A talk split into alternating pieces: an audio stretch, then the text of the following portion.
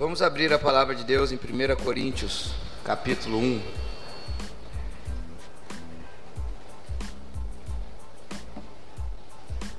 Primeira Coríntios, capítulo 1, versículos 17 ao 25. Após isso, nós leremos o capítulo 2, versículo de 1 ao 2. Diz assim a palavra de Deus: Porque não me enviou Cristo para batizar, mas para pregar o Evangelho, não com sabedoria de palavra, para que não se anule a cruz de Cristo.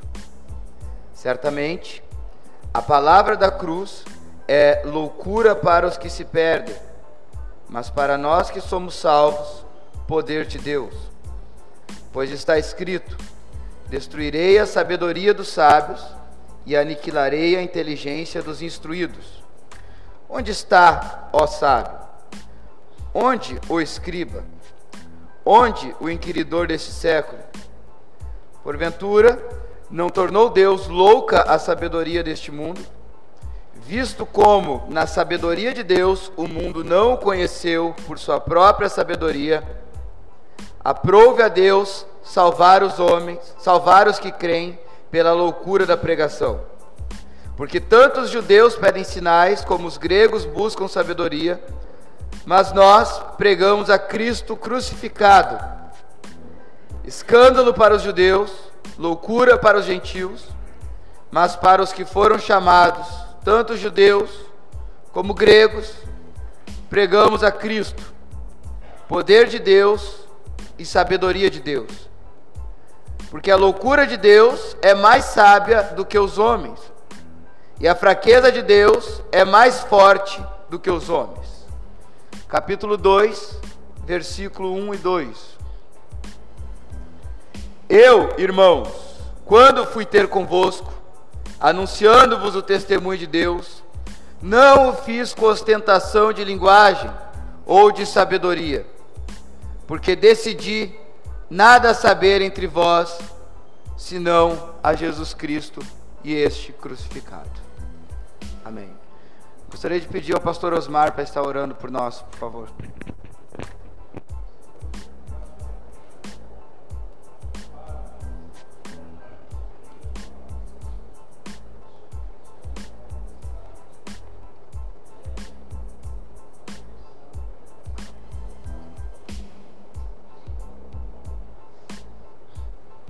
Amém.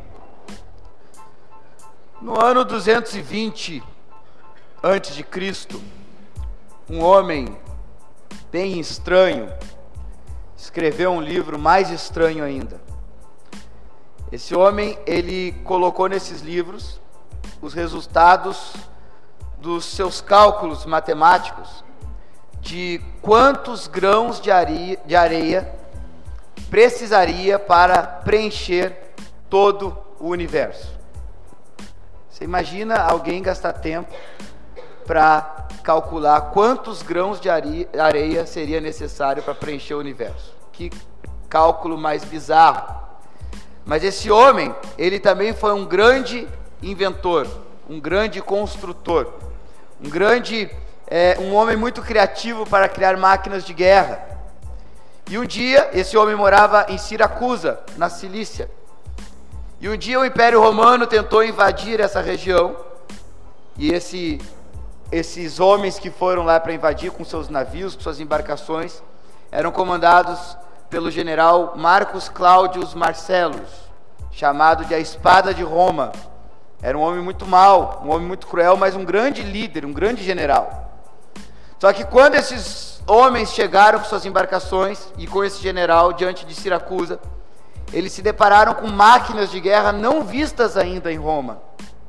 E dentre catapultas e outras máquinas, havia uma enorme que, quando as embarcações chegavam perto daquele penhasco, descia uma espécie de mandíbula, pegava aquela embarcação que ali estava, levantava a muitos metros de altura e soltava aquela embarcação no meio das rochas e aqueles barcos se despedaçavam.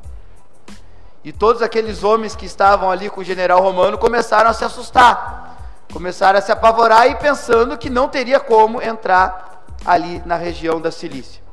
E aí, quando outro barco chegava, uma alavanca enorme se movia, descia aquela mandíbula com correntes e coisas, pegava o barco, erguia o barco, soltava. Mas Roma venceu aquela guerra. E o general Marcos Cláudio Marcelos solicitou que todas as pessoas fossem mortas, mas uma das únicas que ele não queria que fosse morta era o inventor dessa máquina de guerra, porque ele pensou que seria útil tê-lo ali no seu governo. Mas um dia, tomado por raiva e rancor e mágoa, um soldado jovem romano viu o inventor dessas máquinas sentado no chão, fazendo cálculos matemáticos na areia e foi lá e o matou. E ali encerrou a vida de Arquimedes, o inventor dessas máquinas. Mas é interessante porque antes disso Arquimedes tinha chegado diante do rei de Siracusa, e o rei muito feliz porque muitas guerras haviam sido ganhas, muitas vitórias né, tinham sido é, é conquistadas por meio das suas máquinas. E o rei muito feliz com, com Arquimedes.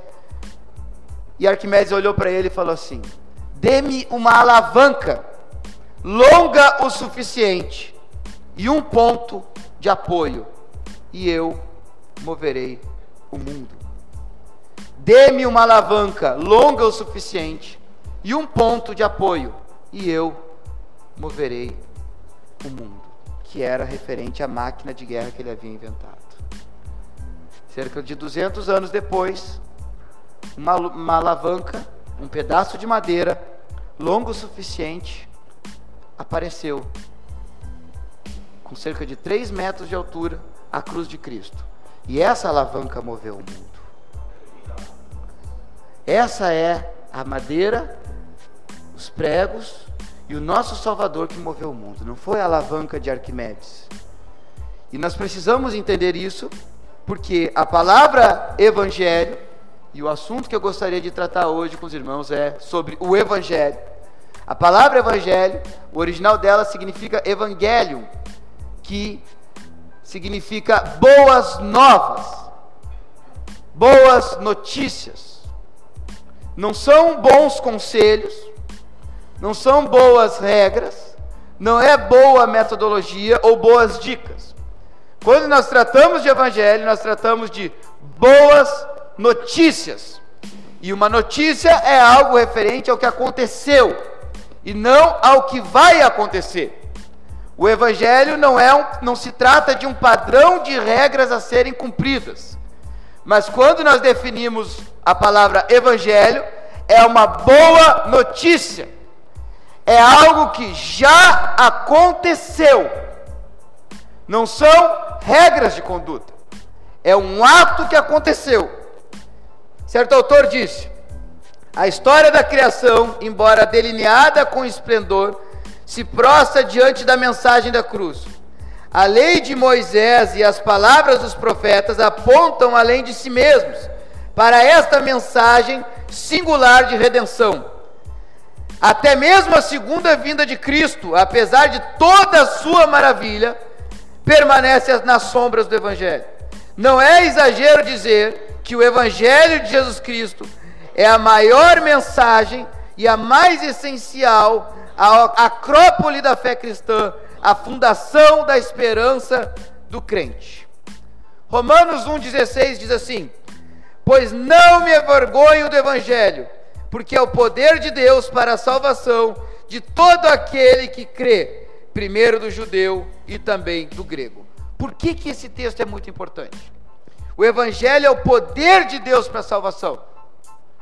Porque existe o evangelho e existe os resultados do evangelho. Os resultados do evangelho é aquilo que o evangelho causa na nossa vida. O evangelho é a causa de tudo. O evangelho é o poder de Deus para a salvação. Os resultados do evangelho não são a salvação. E onde está a confusão aqui? Porque o Evangelho é relacionado com a nossa justificação. Os resultados do Evangelho é relacionado com a nossa santificação. é com aquilo que acontece na vida de uma pessoa após ela ser salva. A mudança de vida, os seus atos, os seus princípios, os seus valores, as suas decisões, as suas escolhas. Isso é o resultado do Evangelho. Mas o poder de Deus para a salvação não é o resultado, é o Evangelho. E o Evangelho é Cristo. A salvação é uma pessoa e é Cristo. E nós vamos explorar isso hoje. As obras não nos salvam, as palavras não nos salvam, o ministério não nos salva, pessoas não nos salvam, trabalho, religião, disciplina, ser uma boa pessoa ou nascer num lar cristão. Isso não salva. O poder de Deus para a salvação é o Evangelho. Salvar do quê? Nós não somos salvos de Satanás, nós não somos salvos dos vícios, nós não somos salvos de nós mesmos, nós não somos salvos do sofrimento dos nossos pecados, e nós não somos salvos de qualquer outra coisa. O Evangelho é o poder de Deus para a salvação. Nós somos salvos do quê? Nós somos salvos do próprio Deus. Não é Satanás que está atrás do transgressor. O próprio Deus está atrás. Então, quando trata de salvação, nós estamos sendo salvos do próprio Deus que precisa exercer a sua justiça. Queridos, existem as nossas escolhas, existem os nossos líderes. Nós temos livros maravilhosos como Heróis da Fé, como vários livros de missões. Existem vários homens nas escrituras, como os patriarcas, Abraão, você vê Isaac, você vê Jacó, você vê José, você vê os profetas, você vê os reis, você vê os apóstolos. Nós, nós somos cercados de homens maravilhosos e cercados de histórias incríveis que realmente nos inspiram e nos motivam. Mas a pregação do Evangelho, ela é Cristo e ela é, deve ser sempre cristocêntrica. E nós nunca podemos esquecer disso. Uma vez Spurgeon foi convidado para pregar num lugar chamado Crystal Palace, em 7 de outubro de 1857, para 23.654 pessoas. A igreja dele estava em reforma e aí ele foi lá um dia antes ou dois averiguar como é que estava a situação do lugar que ele ia pregar, porque não havia amplificação sonora, não havia sistema de som. Ele foi ver como é que era a acústica do ambiente. E era um enorme, um enorme lugar, para mais de 20 mil pessoas. Foi 23 mil pessoas no dia da pregação. E quando ele estava lá testando a acústica e havia uma reforma lá no fundo do ambiente, ele deu um grito. E no grito ele cita um versículo. Eis o Cordeiro de Deus que tira o pecado do mundo. Para testar a acústica. E um trabalhador que lá estava soltou suas ferramentas, entrou em convicção de pecado e se converteu. Porque o Evangelho que é Cristo é o poder para a salvação, não os resultados do Evangelho. Existe um romance americano chamado Moby Dick, e eu acredito que a maioria de vocês já escutou ele. É um romance muito interessante, é uma história muito interessante de um homem que persegue uma baleia. E o nome desse homem é Raab. Ele usa uma luneta para perseguir ela. E ele está no ápice da histeria e da indignação porque ele não consegue achar aquela baleia. E um dia ele reúne toda a sua, sua tripulação, o Starbuck, o Stubbs e todos os outros ali, o camareiro Pip. E ele pega um bordão de ouro e coloca na, bem na ponta do navio. E ele fala: quem achar a baleia e gritar primeiro, vai ganhar esse bordão de ouro. Porque ele estava fissurado por aquilo. E botou o bordão de ouro pregado lá para que todos olhassem. E aí, quando todos, quando vinha Starbucks estava lá e olhava, Stubbs e os outros ali, tripulantes, E cada um, o autor sai da história e vai para o lado subjetivo dos personagens, para o lado interno, para os pensamentos dos personagens. E começa a relatar o que, que vinha na mente de cada um.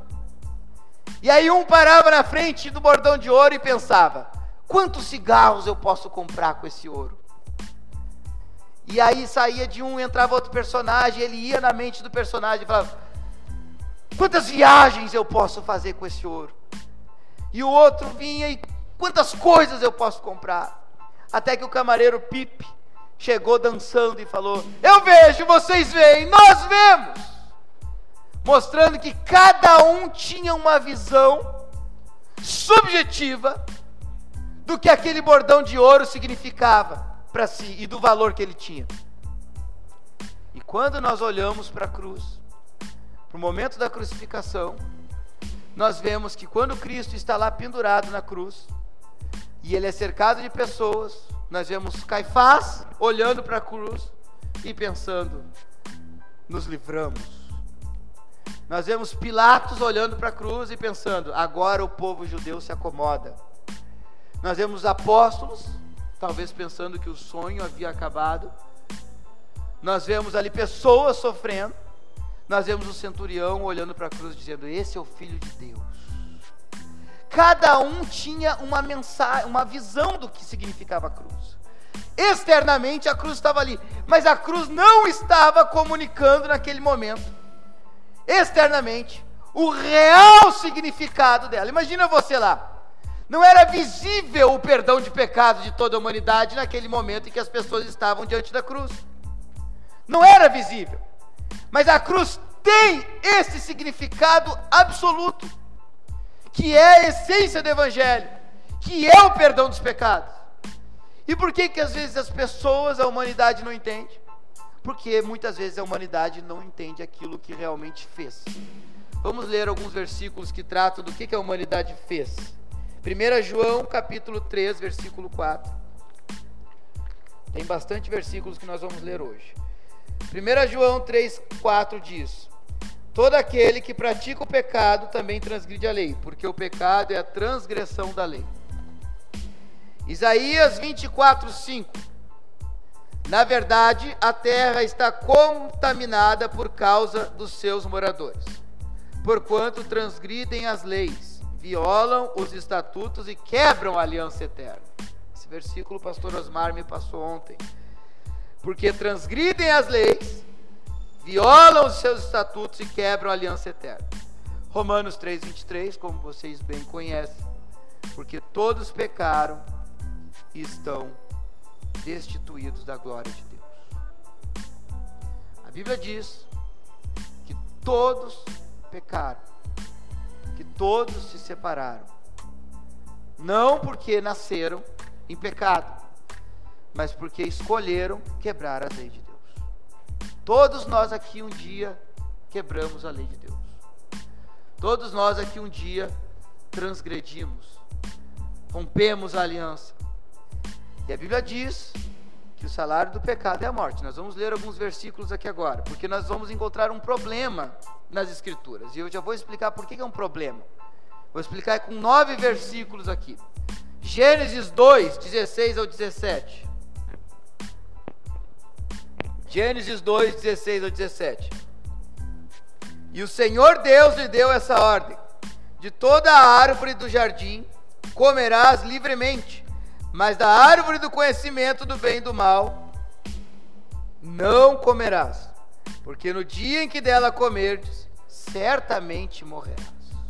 Todos lembram que essa foi uma ordem dada a Adão no Éden, que ele poderia comer de todos os frutos de todas as árvores, mas havia uma específica que não podia. E se comesse, morreria. E nós entendemos que a morte física passou a, a dar início desse momento, mas o que se trata aqui é, é, é, é relacionado à morte espiritual, que é a separação de Deus. Ezequiel 18, 20, vamos continuar com o problema. A alma que pecar, essa morrerá.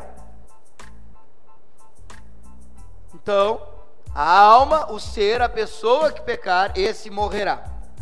Romanos 6, 23 diz Porque o salário do pecado é a morte.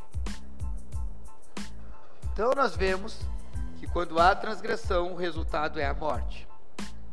A morte é a separação de Deus e a ira de Deus sendo derramada. Agora, Êxodo 34, 6 ao 7, tem um versículo muito interessante aqui. Dois versículos. Êxodo 34, 6 e 7. E passando o Senhor por diante dele, clamou: Senhor, Senhor Deus compassivo, clemente e longânimo, e grande em misericórdia e fidelidade,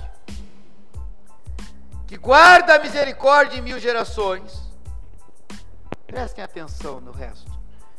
Que perdoa a iniquidade, a transgressão e o pecado, ainda que não inocenta o culpado. Como assim? Ele perdoa a iniquidade, perdoa a transgressão, perdoa o culpado, perdoa o transgressor e não inocenta o culpado. Como pode haver o perdão sem inocentar? Olha como isso é importante nós entendermos. Perdoa a iniquidade, a transgressão e o pecado, mas não te inocenta. Você está perdoado, mas eu não te inocento. Isso não parece ser um pouco ilógico? Não parece ser um pouco incoerente? Não é. Já vamos explicar. Salmos 32, 1. Bem-aventurado aquele cuja iniquidade é perdoada, cujo pecado é coberto. Deus cobre pecados. Deus cobre pecados, igreja. Deus não pode encobertar pecados.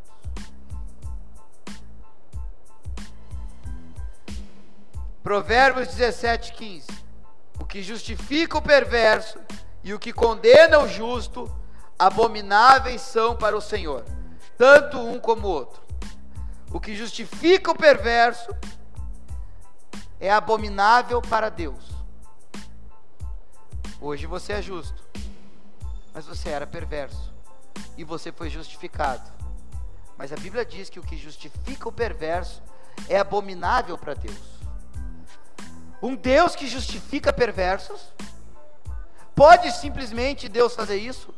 Não, queridos. Miqueias 7, 18 ou 19. Quem, ó Deus, é semelhante a ti, que perdoas a iniquidade e te esqueces da transgressão do restante da tua herança? Deus é o legislador. Deus não pode fechar os seus olhos para suas leis, para suas regras, e simplesmente colocar pecadores no céu. Isso é totalmente contra o seu governo, é totalmente contra quem ele é. Nós somos totalmente convictos de que um perverso não pode ser justificado. Se nós aqui tiver, estivéssemos num tribunal e é, houvesse aqui um pedófilo, uma criança que um homem que abusou de uma criança e após abusar ele assassina essa criança. E todos aqui sabemos disso. E ao juiz e o juiz olha para o perverso e diz: Você está livre. O nosso senso de justiça é afetado, porque nós não aceitamos que perversos sejam justificados. Nós não aceitamos isso. Esse senso de justiça é algo que Deus coloca no homem. Quando Deus compartilha no, com o homem a sua imagem, a sua semelhança, isso vai no pacote. Esse senso de isso é certo e isso é errado. Então nós não aceitamos que pessoas perversas sejam justificadas. E Deus não aceita que pessoas perversas entrem no céu. A Bíblia diz: o que justifica o perverso é abominável para o Senhor. Todos nós pecamos. Todos nós somos, fomos perversos. E aqui há um problema, queridos. Há um dilema. Qual que é o dilema? O grande dilema das escrituras. Deus olha para a sua humanidade, que escolheu se revoltar. Ela não nasceu em pecado, ela escolheu. Ele olha para a humanidade, todos os homens, e se ele deixar essa humanidade no seu livre curso, ele é justo, ele é santo, ele é puro, ele é amoroso, ele não precisa interferir no curso. Por quê? Porque nós escolhemos. Está entendendo? Cada um aqui escolheu. Então Deus não teria nada de ausência de amor ou de errado em deixar o homem ir.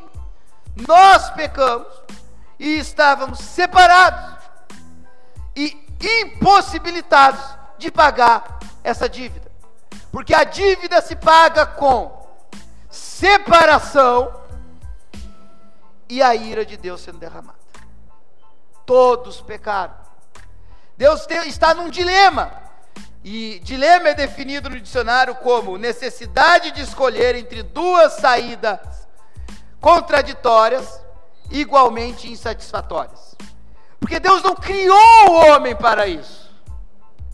Não é o plano de Deus criar o homem para viver assim. Mas ao mesmo tempo que Deus olha, Deus pode deixar isso não afeta nada dele. Deus não precisa disso. Não precisa do homem. Do outro lado, existe uma forma que seria que outro morresse Nós não podemos pagar, queridos. Somente Deus possui o valor pleno da nossa dívida para pagar. Gostaria que todos nós entendêssemos que nós estávamos sem saída. Quando cantou a, na última música, que eu me emocionei muito ali no fundo, falou que a sua misericórdia não tem fim. Deixa eu falar uma coisa, queridos. Na verdade, essa mensagem é dividida em duas partes. A segunda parte eu falo sobre o motivo pelo qual Deus fez. E eu comento sobre isso. Esse aqui é sobre o que Deus fez. E a segunda é o motivo pelo qual Deus fez. E na segunda eu comento sobre isso: que Deus não precisava nos criar. Deus não precisava nos salvar. Nós não merecemos ser salvos.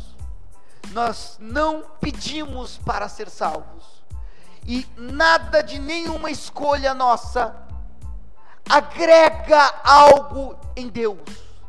Porque tudo que Deus precisa para ser santo, maravilhoso, majestoso, soberano, glorioso, feliz, amável, Ele tem nele. Então a ideia de que Satanás caiu e Deus criou o homem para preencher um vazio é errada. Isso seria dizer que a criação agrega algo que está em falta em Deus. E não é assim. Tozer mesmo diz: se todos os homens do mundo fossem cegos, o sol brilharia normalmente e continuamente. Porque o, o sol não depende que os homens o admirem para existir. Se todos os homens do mundo fossem ateus, nada afetaria em Deus porque ele não depende dos homens para ser quem ele é. Nós pecamos, nós estávamos sem saída, nós merecemos o inferno, nós não tínhamos como pagar essa dívida. E aqui há o momento da intervenção divina. Por que dilema? Porque nós não podemos fazer nada e Deus está olhando. E a outra opção é que o filho venha e pague a dívida eu gostaria de começar a falar sobre a pessoa de Cristo agora. Certo escritor, John Flávio, disse, escreveu como se fosse um diálogo no céu nesse momento de dilema. Isso é só uma, um escrito, não é o que aconteceu em si. Mas como se fosse um diálogo do pai com o filho. Meu filho, eis aqui a companhia de várias almas miseráveis que estão à mercê da minha justiça. A justiça exige satisfação por eles e se satisfará na sua ruína eterna. O que será feito por essas almas? Cristo responde: Meu Pai, Eu as amo. Tal é meu amor e compaixão por eles, que ao invés deles oferecerem eternamente, eu serei, sofrerem eternamente, eu serei o seu fiador. Ao invés deles perecerem, eu, Pai, serei o responsável por eles. Pai, traga todas as dívidas, todas para que eu possa ver o que devem. E logo disse: Senhor, traga tudo, traga tudo, para que não haja mais dívidas. Coloque sobre mim. Prefiro sofrer a tua ira ao invés deles sofrerem. Sobre mim, Pai, sobre mim coloca as suas dívidas.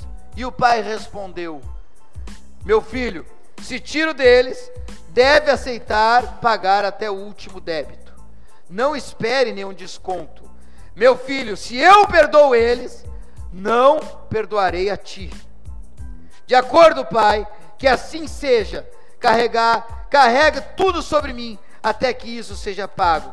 E ainda que isso provoque a minha ruína, ainda, ainda que isso me empobreça e esvazie os meus tesouros, contudo, estou contente em suportá-lo. Deus não joga simplesmente os nossos pecados no mar e esquece.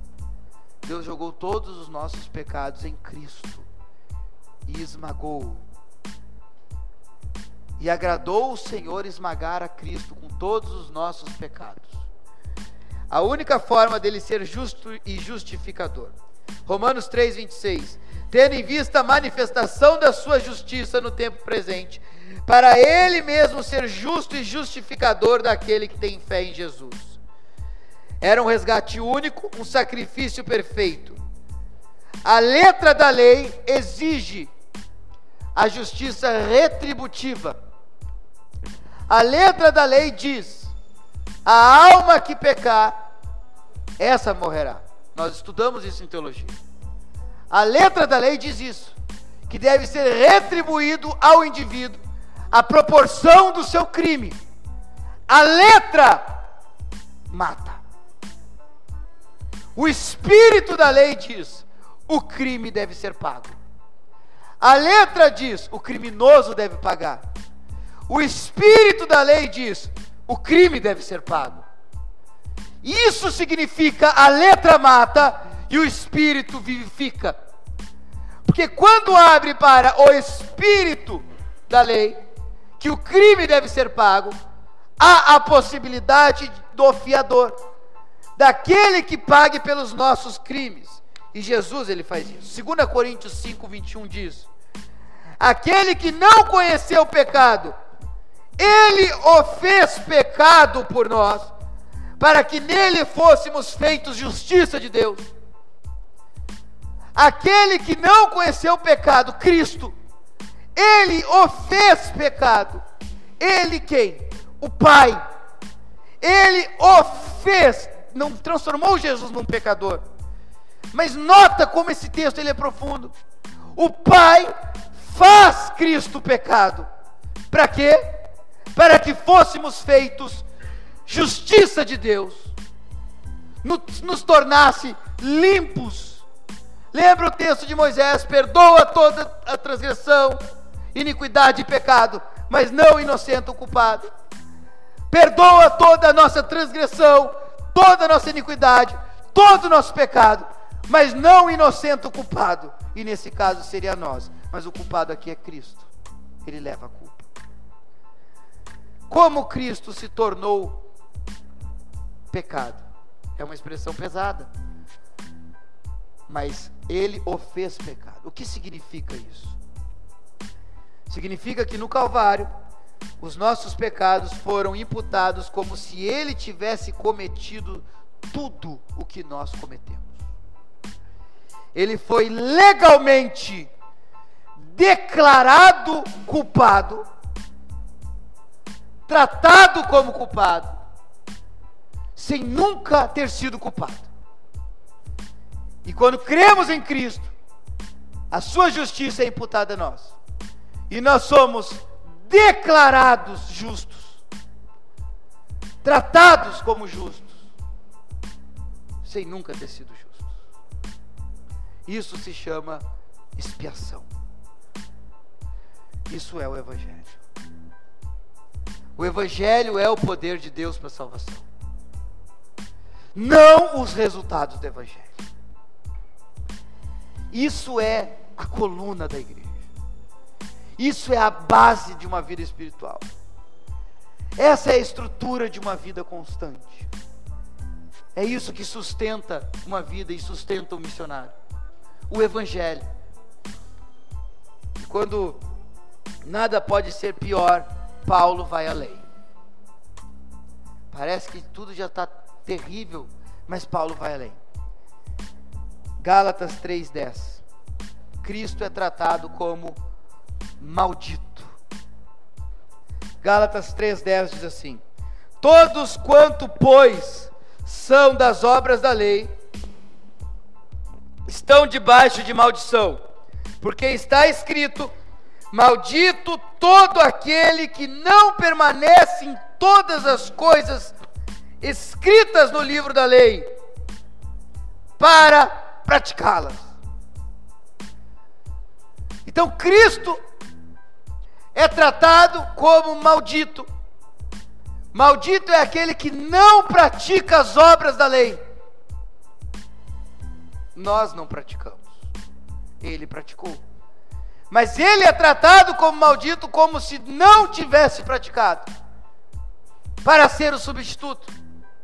Gálatas 3,13 diz assim: Cristo nos resgatou da maldição da lei, fazendo-se Ele próprio maldição em nosso lugar, fazendo-se ele próprio maldição. O que é o maldito?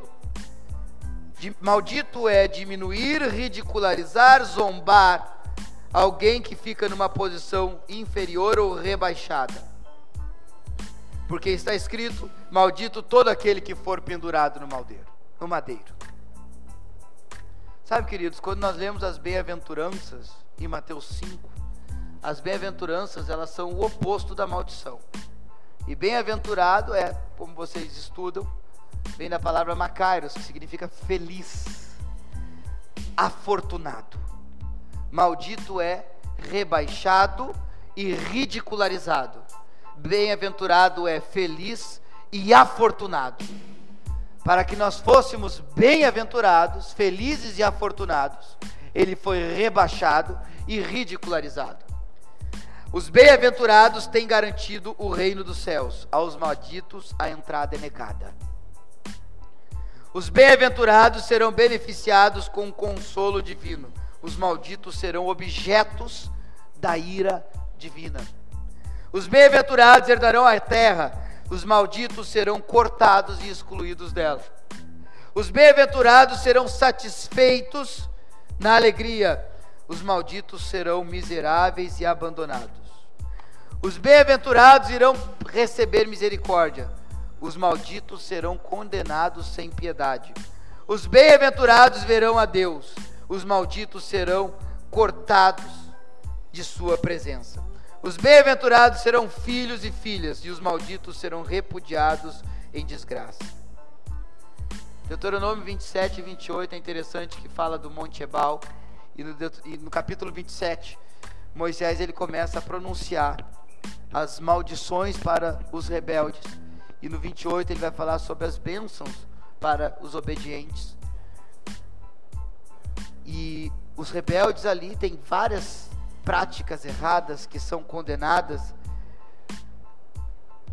E os abençoados fala de sua obediência, de suas convicções, de guardar a lei. E é interessante que o escritor comenta sobre isso. E ele fala assim: quando Cristo chamou no Calvário, Deus meu, Deus meu, por que me abandonaste? É como se o pai respondesse: O Senhor, o Senhor te condena. Enviará o Senhor sobre ti maldição. Entenda que tudo isso era para vir sobre nós, porque as maldições são resultados de desobediência. Então Cristo recebe todos os resultados da nossa desobediência porque esse pagamento deveria ser completo e pleno. O Senhor, o Senhor te condena. Enviará o Senhor sobre ti maldição, confusão e repreensão em tudo o que fizeres, até que seja destruído e sofra repentina ruína. Te ferirá o Senhor com loucura. Isso tudo está em Deuteronômio 27. Só que ele fez uma montagem dos textos e juntou as consequências. Com cegueira e confusão mental, andará sob a luz do meio-dia, tateando a volta sem rumo, como cego nas trevas, sem que nada te salve. O Senhor te re se rejeitará em você para te destruir e fazer perecer-te, e será arrancado da terra. Lembra do texto? Maldito será na cidade, maldito será no campo, maldito será quando entrares, e maldito será quando saíres. O céu que está acima da tua cabeça será de bronze, e a terra que está embaixo de ti, de ferro. Será assim motivo de pavor e escândalo. Todas essas maldições virão sobre ti porque tu não escutaste a voz do Senhor teu Deus, não guardando os seus mandamentos, os seus estatutos. Cristo não pecou, mas levou todos os nossos pecados e foi tratado como maldito. A Bíblia diz em Provérbios 26, 2: A maldição não cai sobre quem não merece, mas caiu sobre Cristo. A maldição não cai sobre quem não merece, mas cai sobre Cristo. Cristo nunca fez nada para ser punido. E nós nunca fizemos nada para sermos abençoados, queridos. Queridos, não exalte as tuas decisões. Não exalte a tua história. Já viu quando tem gente que diz assim: respeita a minha história?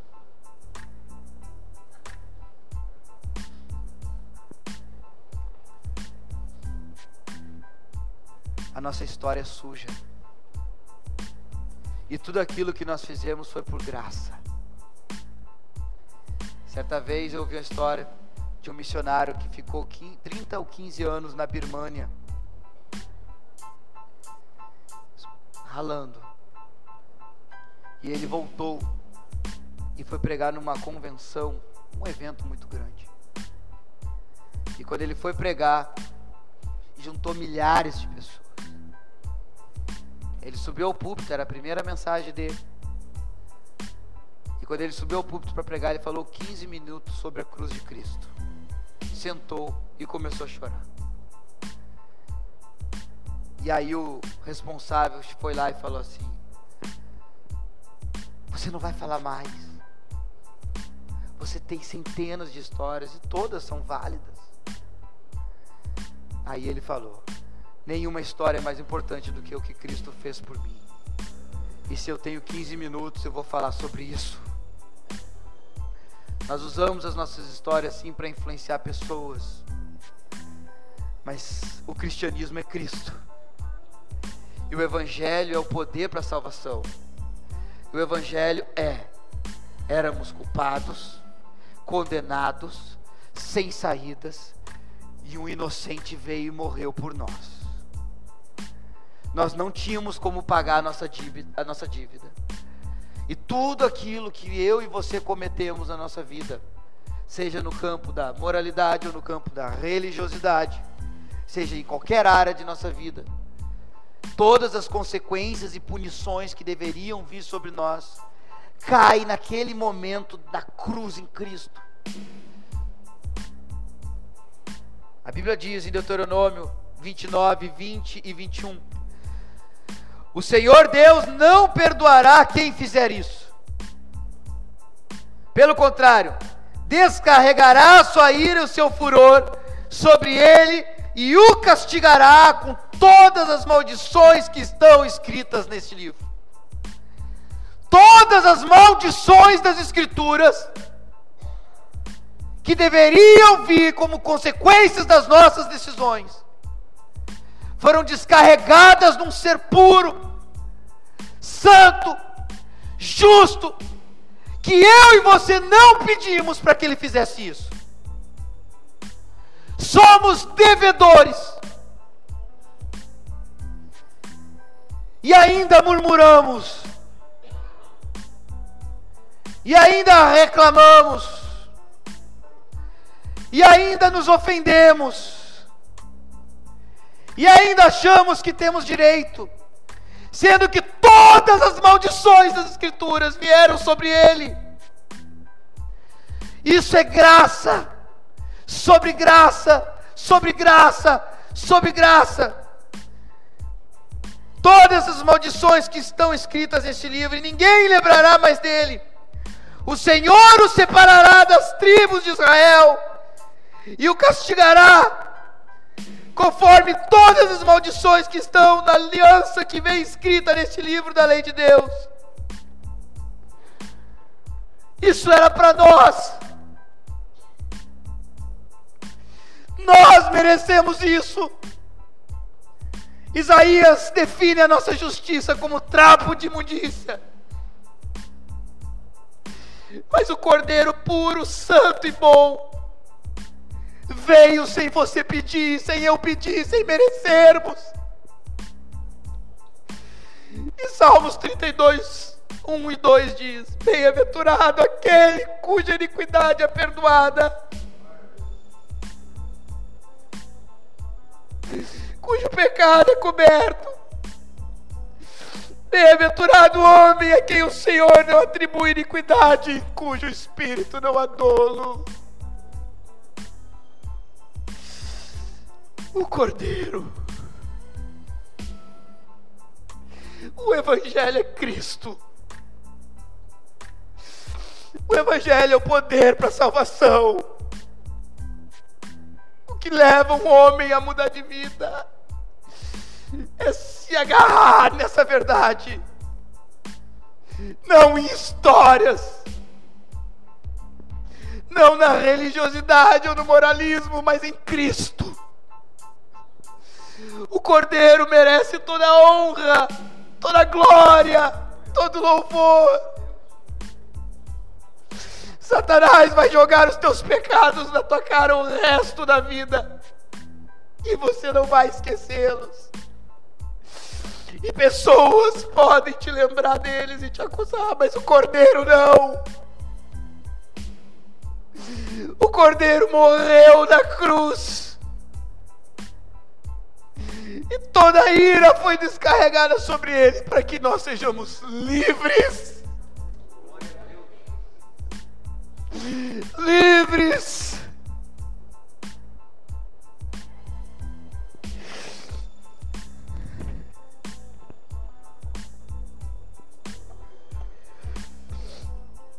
Até agora nós estávamos no pé da montanha.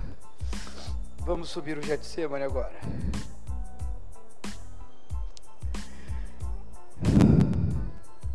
Para o jardim. Lucas 22, 41, 42.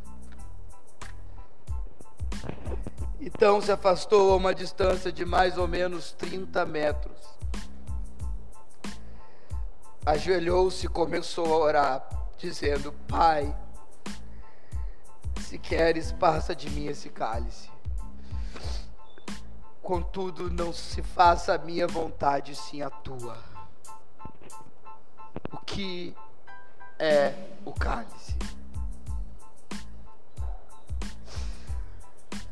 Jesus não é fraco.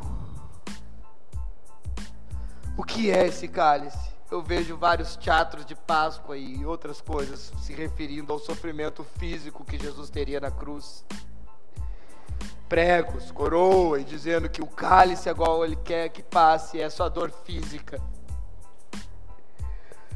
Mártires foram para a cruz rindo e cantando.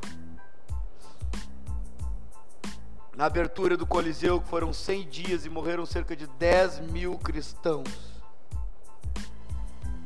os imperadores soltavam os leões esfomeados da Líbia em cima dos cristãos e eles corriam até ele. Sabe por quê? Porque a dor física é insignificante. Esses homens foram com o Espírito de Deus os consolando. O cordeiro está sem o consolo de ninguém aqui ele está só. O que era o cálice? O que tinha no cálice de tão profundo para que o cordeiro pedisse para passar? Salmo 75, 8. Porque na mão do Senhor há um cálice, cujo vinho espuma cheio de mistura, dele dá a beber. Sorvem-no até as escórias todos os ímpios da terra. Jeremias 25, 15: O cálice de Cristo. Porque assim me disse o Senhor, o Deus de Israel: Toma da minha mão esse cálice do vinho do meu furor, e darás a beber dele a todas as nações das quais eu te enviar, para que bebam, tremam e enlouqueçam por causa da espada que eu enviarei para o meio delas. Abacuque 2,16: Será farto de opróbrio em vez de honra Bebe tu também e exibe a tua incircuncisão. Chegará a tua vez de tomares o cálice da mão direita do Senhor. Ignomia cairá sobre a tua glória. O cálice o qual Cristo pede para passar não é a dor física, não são pregos, não é coroa, não é humilhação, tudo isso teve e tem a sua validade como uma justiça pública. Era necessário isso diante dos romanos e dos judeus. Mas o cálice qual Cristo pede é toda a ira de Deus acumulada por todos os homens, referente a todos os seus pecados, em todas as eras, em todos os tempos e toda a separação de Deus que cai naquelas horas nele. O nosso Jesus não é um fracassado. O nosso Jesus não é um fraco que pediu para passar algo que ele simples. O que há no nosso cálice em troca disso? Salmo 116, 13. Tomarei o cálice da salvação e invocarei o seu nome. Salmos 16, 5. O Senhor é a porção da minha herança e o meu cálice. Tu és o arrimo da minha sorte. Salmos 23, 5. Prepara uma mesa na presença dos meus adversários, unge minha cabeça com óleo, meu cálice transborda. 1 Coríntios 10, 16, o cálice de bênção. Esse é o nosso cálice. Esse é o nosso cálice. Para termos o cálice de bênção transbordante, o cálice da salvação, o cordeiro recebe o cálice da ira que era nosso. O evangelho é o poder de Deus para a salvação. Muitas pessoas não conseguem resolver suas vidas porque ficam tentando discipliná-las, organizá-las, melhorá-las, se limparem. Isso é santificação. Justificação é pela fé. Após a justificação, a entrega do reinado da tua vida, se arrependendo pelos teus, dos teus pecados, e acreditando que o Cordeiro pagou a tua dívida, você é justificado. E agora começa o processo da santificação. Não inverta. Não coloque os resultados na frente do Evangelho.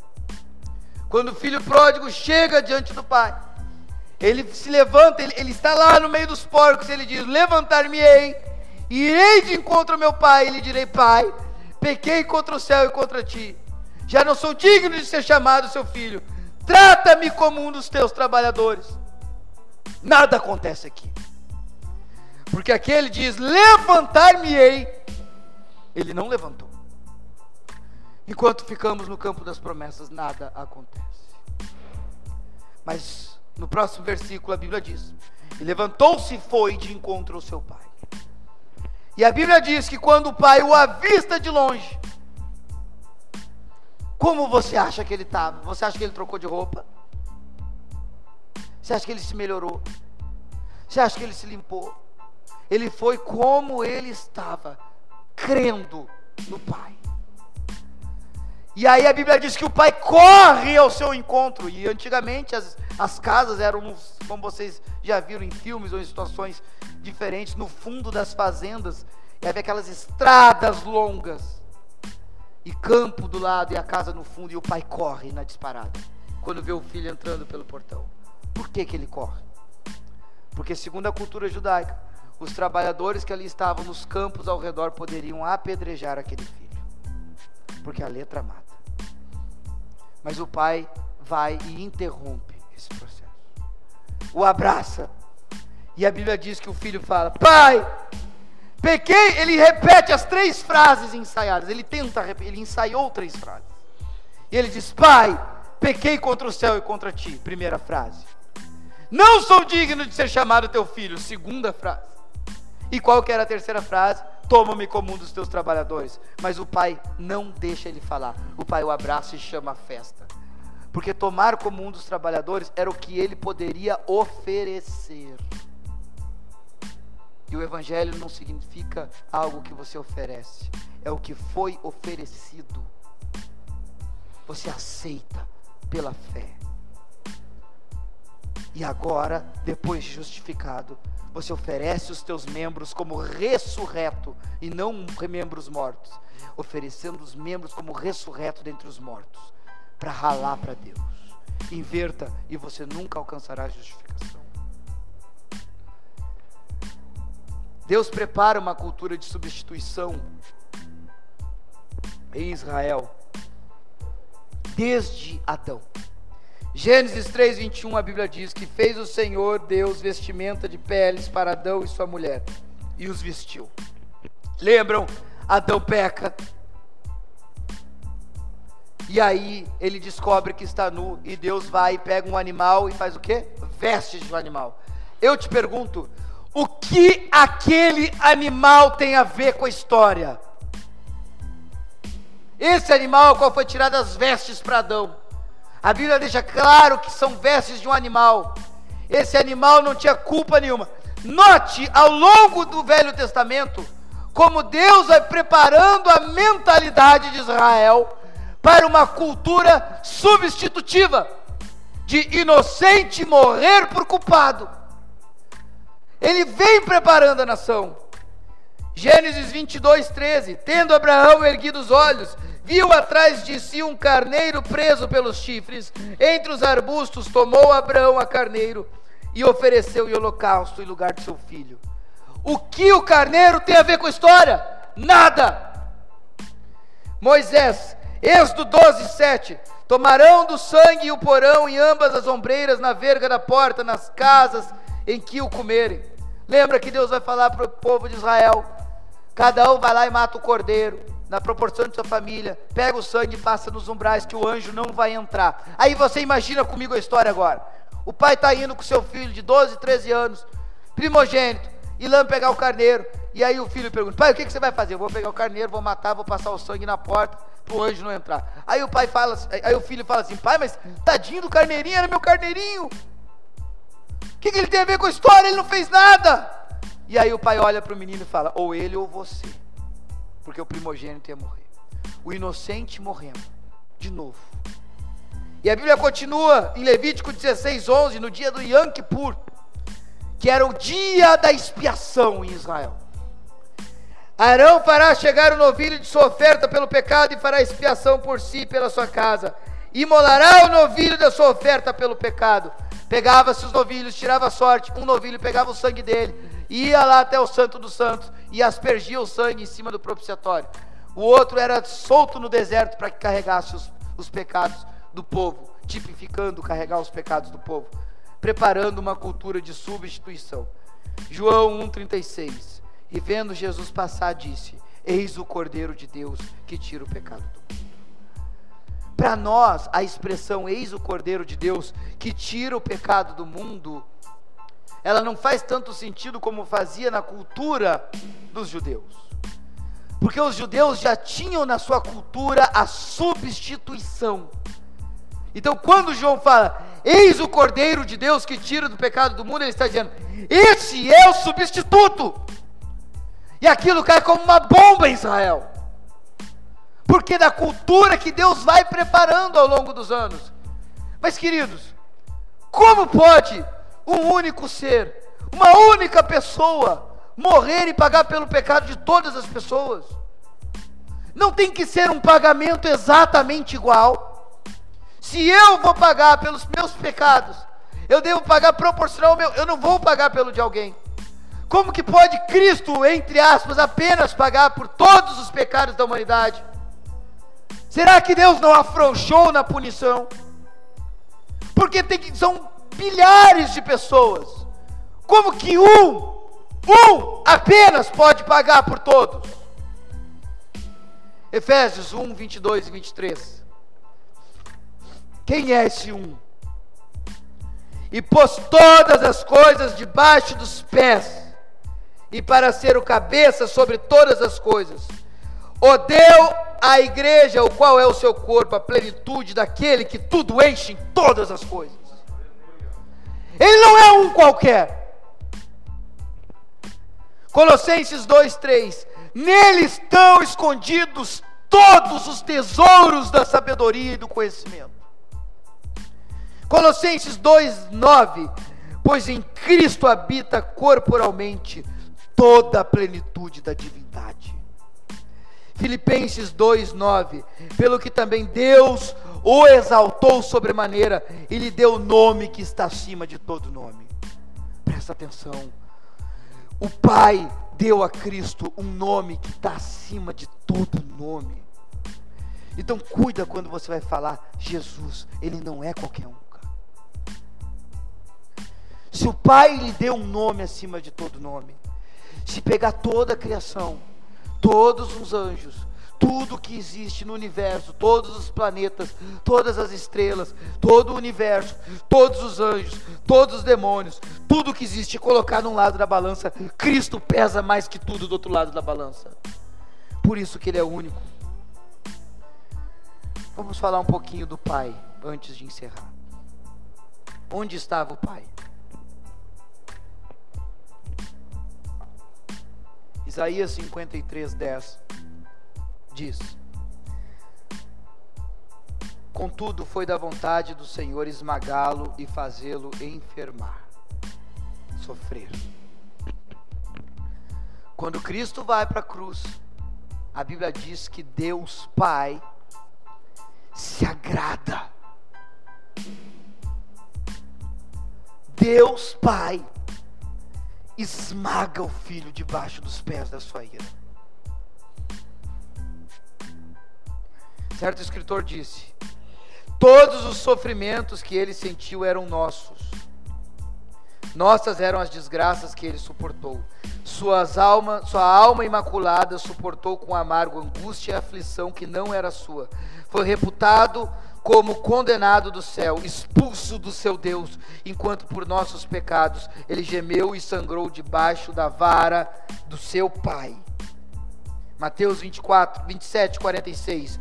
Por volta das três horas da tarde, Jesus bradou em alta voz: Eloi, Eloi, lama sabachthani, que significa: Meu Deus, meu Deus, por que me abandonaste? O filho olha para cima e diz: Deus meu, Deus meu, por que me desamparaste? O pai abandona o filho. O pai rejeita o filho. O pai ignora o filho. Não houve nenhum momento na história da igreja que um justo clamou por ajuda que Deus não o ajudou. Nenhum. Não tem nenhum momento que um justo, um santo, pediu ajuda a Deus que Deus não estendeu a mão. O único momento é esse. O pai não olha por filho. Por quê? Isaías 6 vai relatar a visão de Isaías quando ele vê os serafins cantando e dizendo santo, santo, santo. E aí você nota que esse atributo é a única vez na Bíblia que é repetido um atributo de Deus três vezes numa mesma sentença. Os judeus tinham na sua cultura, quando eles queriam dar ênfase a algo, eles usavam a repetição das palavras. E quando o Isaías relata ali que os anjos cantavam Santo, Santo, Santo, isso não é à toa. Deus está comunicando com o povo que eu sou santo e que entendam que eu sou santo. Então Deus não pode ter nenhuma espécie de relação e nem vislumbre com o pecado. Deus o fez pecado. Quando Cristo está na cruz, ele está como se tivesse cometido todos os pecados. O Pai precisa puni-lo, esmagá-lo, torturá-lo, se separar dele e toda a ira derramada sobre ele. Quando fala Salmo 22, Deus meu, Deus meu, por que me desamparaste? Os rabinos, quando iam ensinar, eles citavam o início dos salmos, porque na época não havia capítulo e versículo. Jesus ele cita o Salmo 22. Os judeus entendiam o que estava sendo falado. Certo escritor disse: Deus não tem prazer na injustiça, e os arrogantes não serão aceitos de sua presença. O Pai não é mau, queridos. Porque quando olha assim, parece, sabe o que? Nossa, como Cristo é amável, lavando os pés dos discípulos, tão servo. Mas o Pai, caramba, por que, que o Pai é tão duro? Por que, que o Pai matou Cristo? Esmagou, fez ele sofrer e se agradou ainda, ficou feliz. A Bíblia diz, no versículo mais conhecido de todos, porque Deus amou o mundo de tal maneira que deu seu Filho unigênito, para que todo aquele que nele cresça não pereça, que naquele crê não pereça, mas tenha vida eterna. O Pai não é mau. O Pai fez isso porque ama, só que o Pai precisa punir o pecado. Está entendendo João 3,16 agora? É isso que significa a Bíblia diz em João 19:30, está consumado. Lucas 23, 46, Pai, nas tuas mãos entrego o meu espírito. Eu vou encerrar um convite para você nessa manhã. João 5,40 diz: Contudo, não quereis vir a mim para terdes vida. Será que você é igual o povo daquela época a qual Jesus se referiu? Quando nós desobedecemos a Deus, nós rejeitamos isso. O seu amor, o Evangelho.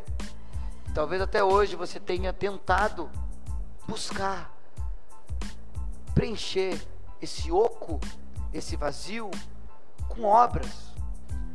Mas obras é, são o resultado do Evangelho. Isso nunca vai te libertar. O Evangelho é o poder para a salvação. Jesus disse em João 17,30: E a vida eterna é essa, que conheçam a Ti, o único Deus verdadeiro, é Jesus Cristo a quem enviaste. João 14,6: Eu sou o caminho, a verdade e a vida. Ninguém vem ao Pai senão por mim. E Mateus 11, 28. Vinde a mim, todos os que estáis cansados e sobrecarregados, e eu vos aliviarei. Tomai sobre vós o meu jugo e aprendei de mim, porque sou manso e humilde de coração, e achareis descanso para a vossa alma. Nada vai te preencher. Querido, eu sei que você veio para esse seminário buscando a Deus, mas também você veio buscar um ministério. Mas ministério não te preenche. Ministério não traz descanso para a alma. Não.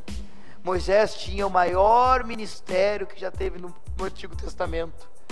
E ele disse: Deixa eu ver tua glória porque ministério não é suficiente para nos preencher.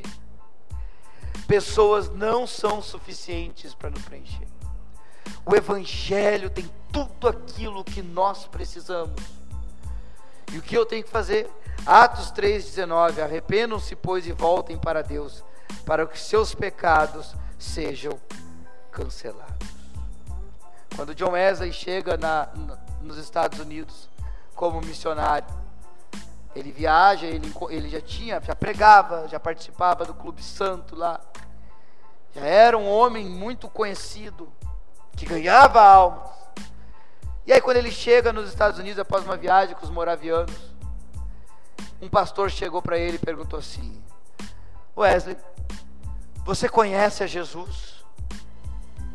E ele falou assim: Claro, eu sei o que Jesus fez por mim. E o pastor olhou para ele e falou assim: Não, eu não perguntei se você sabe o que Jesus fez por você. Eu perguntei se você conhece a Jesus. E quando você vai ler no diário de John Wesley, ele fala embaixo assim: que ele respondeu que sim, mas ele fala embaixo: temo não ter sido tão sincero com as minhas palavras. É tanto que Wesley foi converter anos depois. Você conhece a Cristo realmente? Você conhece esse cordeiro aqui? Você entende o que é o Evangelho? Isso está enraizado no seu coração. Isso é vivo no seu dia a dia. Você vive para isso ou você vive para o ministério? Você faz o que você faz por causa disso ou você faz por causa das pessoas? Isso realmente é vivo. Os teus pecados já foram perdoados. Cristo já habita em você. Ele diz: Vinde a mim, todos vós que estáis cansados e sobrecarregados, e eu vos aliviarei. Paulo diz em Romanos 1,16: Eu não me envergonho do Evangelho, porque é o poder de Deus para salvação. Pilatos um dia chega diante das pessoas e fala: Que farei então de Jesus chamado Cristo? O que você fará desse Jesus chamado Cristo? O que você tem feito com esse Jesus? Ele é o Cordeiro e a razão de tudo. Para encerrar, vou contar uma história. Nós lemos cerca de 70 versículos, tinha 82, não deu para ler todos. Em 1850, um inglês foi trabalhar na Flórida atrás de ouro. E ele juntou muito dinheiro. E aí, voltando para sua cidade, ele teve que pegar embarcações.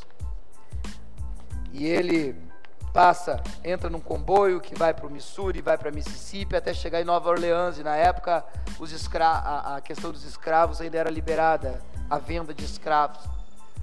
E aí, quando ele chegou lá em Nova Orleans, esperando a embarcação para ir para Nova York, então partir para a Inglaterra, ele vê um tumulto muito grande de pessoas falando ali, um leilão de escravos. E havia uma escrava lá em cima, que os lances já haviam sido dados e o valor já estava muito elevado. E na frente dele tinham três homens conversando sobre o que eles fariam com aquela escrava. O que eles fariam com ela? As imoralidades, as besteiras, os abusos, o trabalho, os sofrimentos. E aquilo mexeu muito com ele. E aí ele foi, deu, levantou a mão e deu um lance que era o dobro do valor que já havia sido dado. E aí todo mundo olhou para ele. E o homem do leilão olhou para ele e disse: Mas você tem esse dinheiro? Eu tenho. Era o dobro do que havia sido dado e nunca nenhum valor havia sido pago por nenhum escravo naquele lugar.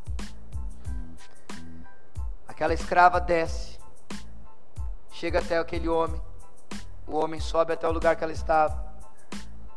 Ela enche a boca de cuspe e gospe na cara dele. E fala: Eu te odeio. Ele limpa o cuspe dela e entra numa rua com ela até um escritório. Quando ele chega no escritório, ele começa a discutir com a atendente. E a, ele fala para a atendente: Mas é a lei, eu paguei por ela. E aí ele coloca mais dinheiro na mesa, pega um papel de emancipação, de liberdade, chega até a escravo e entrega para ela e fala: Tu és livre. E ela olha para ele e fala: Eu te odeio. Você pagou o dobro do valor jamais foi pago para qualquer outro escravo. Eu te odeio. Ele olha e fala: Tu és livre. Ela fala: Nunca alguém faria isso. Você me comprou para me libertar. E ela não sabia ler. Ele falou: Sim, eu te comprei para te libertar. E ela olha para ele, olha para o papel e olha para ele e fala: Você me comprou com todo esse dinheiro para me libertar? E ele fala: Sim, tu és livre. E ela começa a olhar o papel e começa a se emocionar, aqueles olhos que não, não, não tinham lágrimas há, há muitos anos. Começa a chorar, começa a chorar e repetir: Tu, tu me compraste para me libertar. Tu me compraste para me libertar. Senhor, tu me compraste para me libertar. E ela cai de joelhos nos pés dele. E começa a chorar e chorar. Tu me compraste para me libertar. Tu me compraste para me libertar.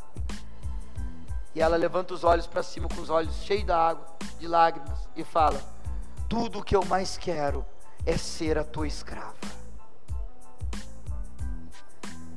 Cristo nos comprou para nos libertar. que você fará com esse Jesus chamado Cristo? Você escolhe o que você quer para a sua vida. Está nas tuas mãos. Deus propõe para isso, para nós, os dois caminhos.